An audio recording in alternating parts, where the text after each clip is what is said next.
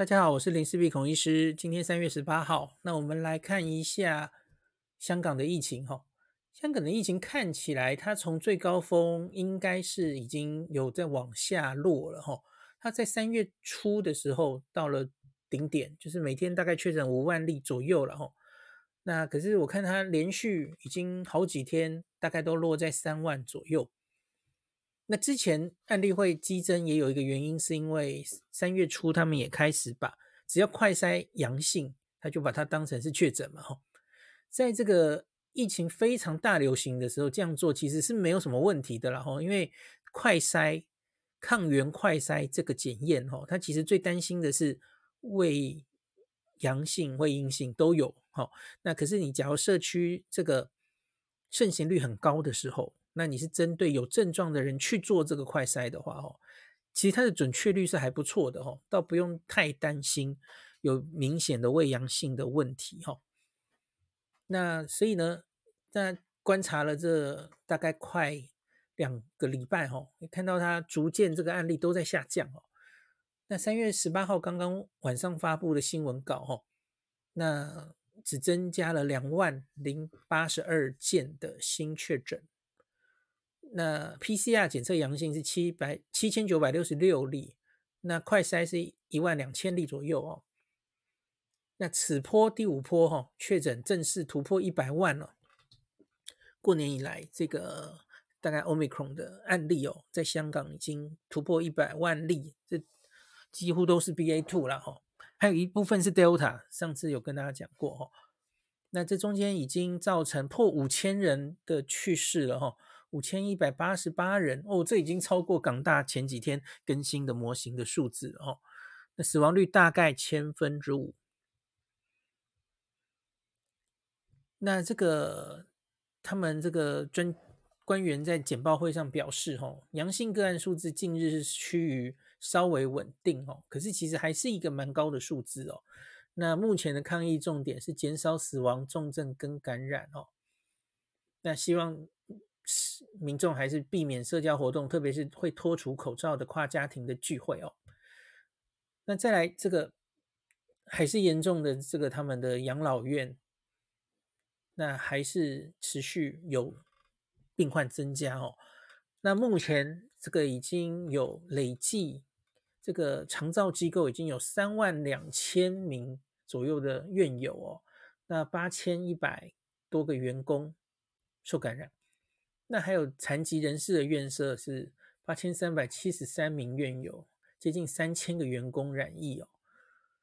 那此波死亡，刚刚说的这五千多人里面哦，有五十八 percent 都是来自这些长照机构哦，涉及总共七百六十八间安老院，两百八十一间的残疾人士的院舍哦。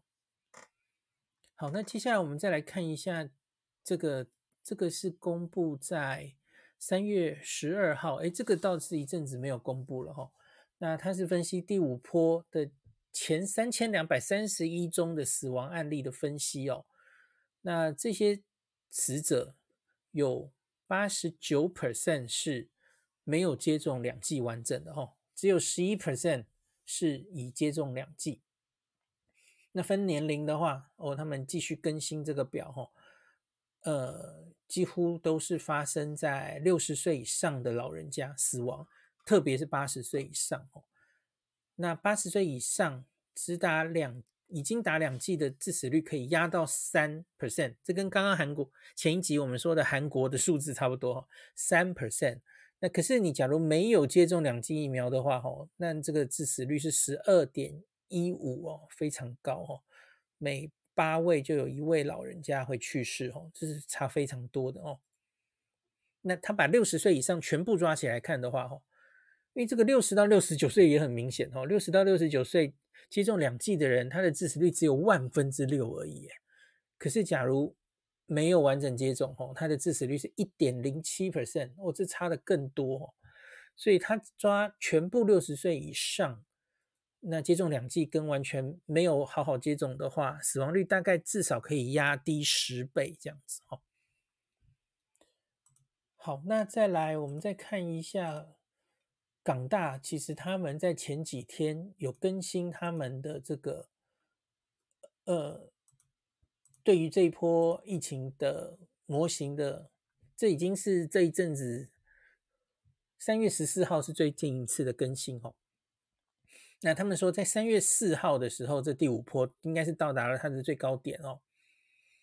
那他们预估到这个三月十四号为止哦，目前香港大概已经有三百六十万人实际上染疫了哦。就是接近香港总共七百五十万人的接近一半都已经染疫了哦。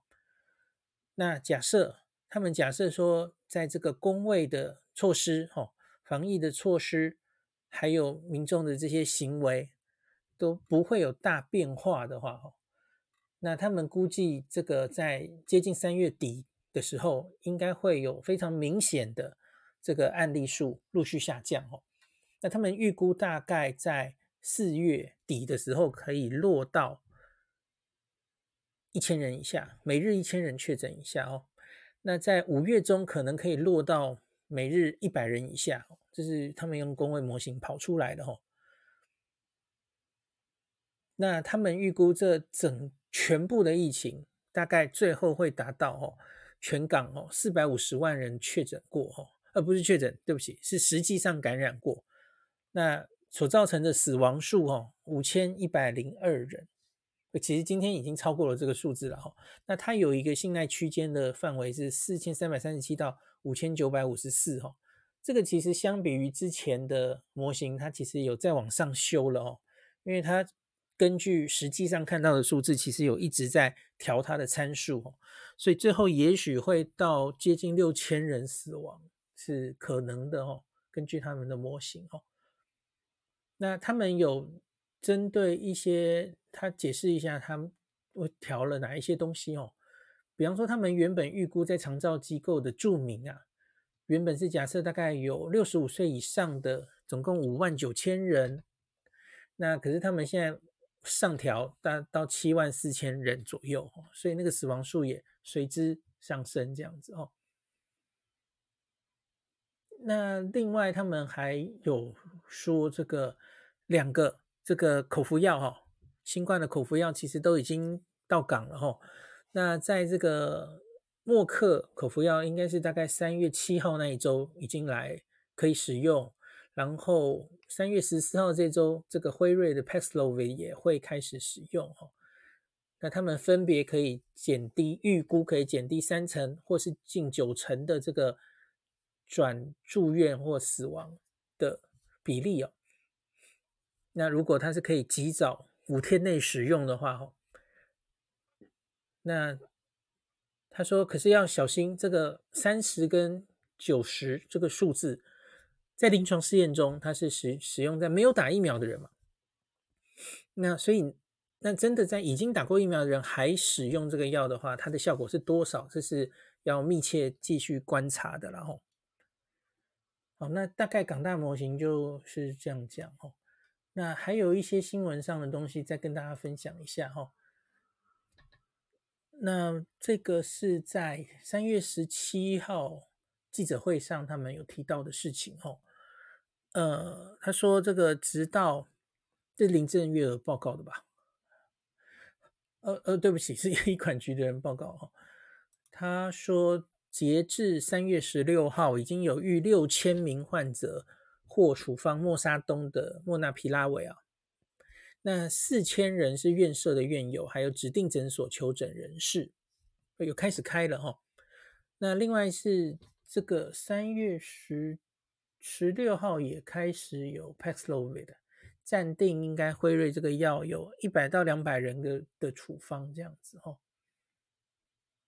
好，然后他们有一些中国来的医疗队陆续抵港，会那感染科或是感染控制等的人员，哦，部分成员更曾经到武汉等地抗疫，具丰富的照顾患者的经验，这样子，哈，有来帮忙香港这样子。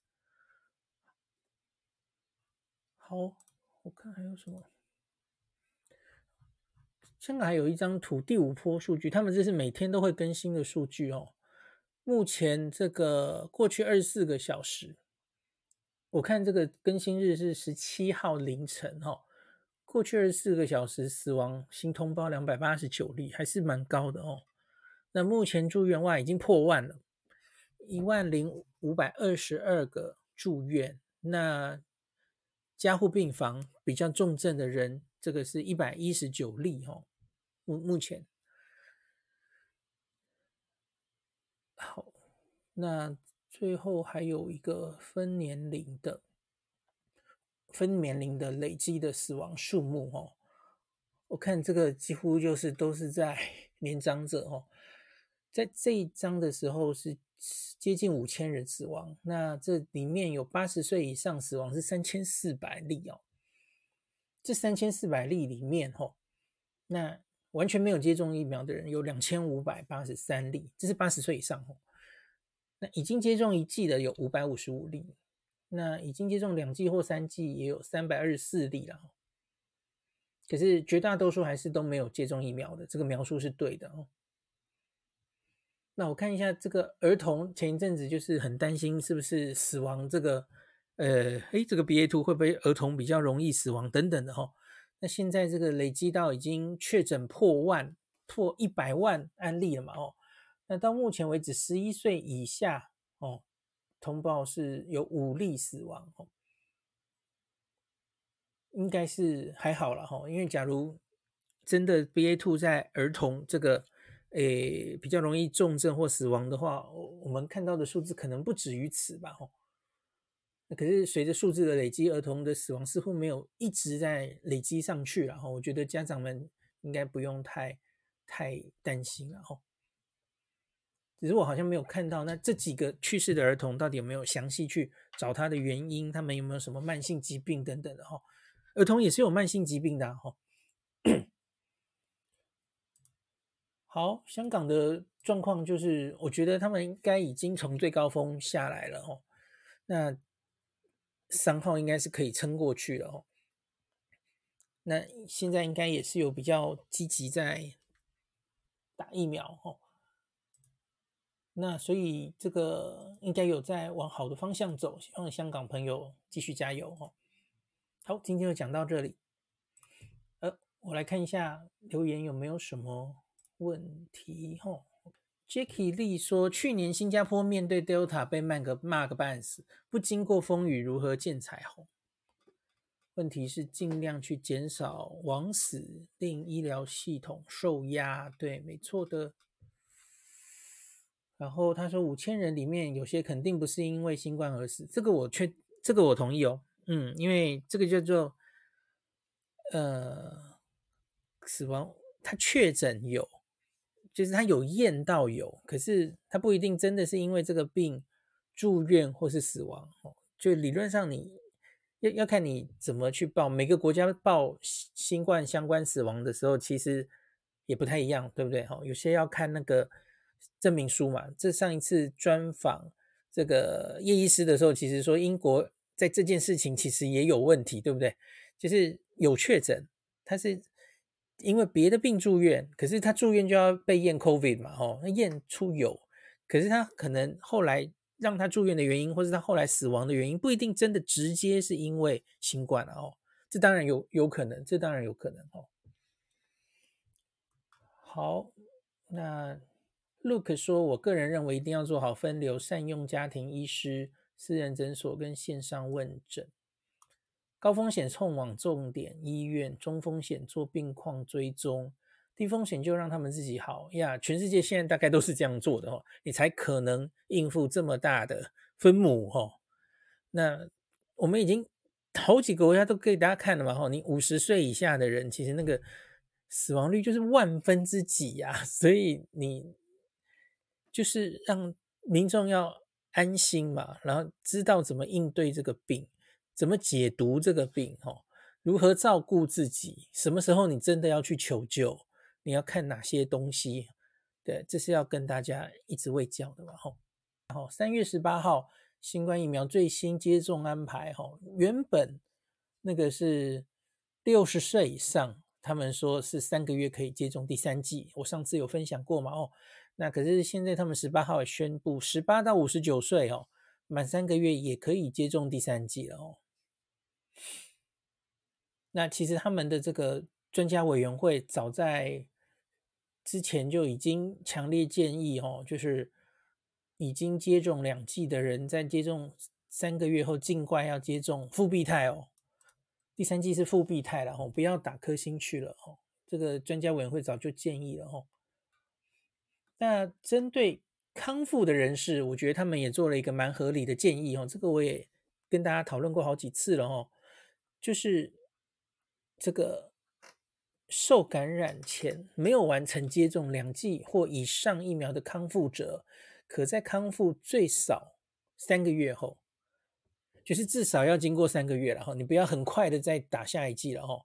系统你的康复记录，包括什么出院文件呐、啊，然后政府认可的那些 PCR 的检测的电子或纸本记录等等，哦，快筛也可以哈，康复记录。然后去接种疫苗，对，我觉得这个三个月的建议是合理的哈。原原因就是，其实你就等于就是暴露这个抗原的时间，也等于你打疫苗的间隔的意思了哈。太短其实不一定是好的嘛哈。那所以我觉得，那普遍我们的观察了哈，在短期康复之后，自然感染之后哈，其实也很少很少会。很快又再感染，所以这个没什么问题哈。三个月我觉得是一个很合理的建议的。那他说，至至于安老院舍的康复院友哦，如果之前是完全没有接种过哦，哦，他这个提的比较早。他说康复后一个月可以接种第一剂，那之后最快一个月可以接种第二剂，就是相隔都只有一个月了哈。那如果之前已经接种第一剂，然后就感染的话，吼，那他一样是三个月，吼，他一样是让你三个月这样子。嗯，前面这个我其实就就我觉得见仁见智了，吼，为什么第一剂要特别特别说到一个月就可以打？我我觉得其实自然感染后延到三个月打还好啦，还好。短期内大概是。上次有跟大家分享过嘛？吼，英国的资料追踪得了 BA two、BA one 会不会再得 BA two？哦，机稀矣吼，其实真的不用太担心这件事哦。也许更久会吧，吼，可是大概两三个月这个免疫力可以撑住，应该是还可以吼。我我个人是建议你，也许不用这么急着继续往下打哈，快快打也不一定有最好的好处的哦。好。我看还有没有什么大家的问题，再回答一下，我们就准备关房了。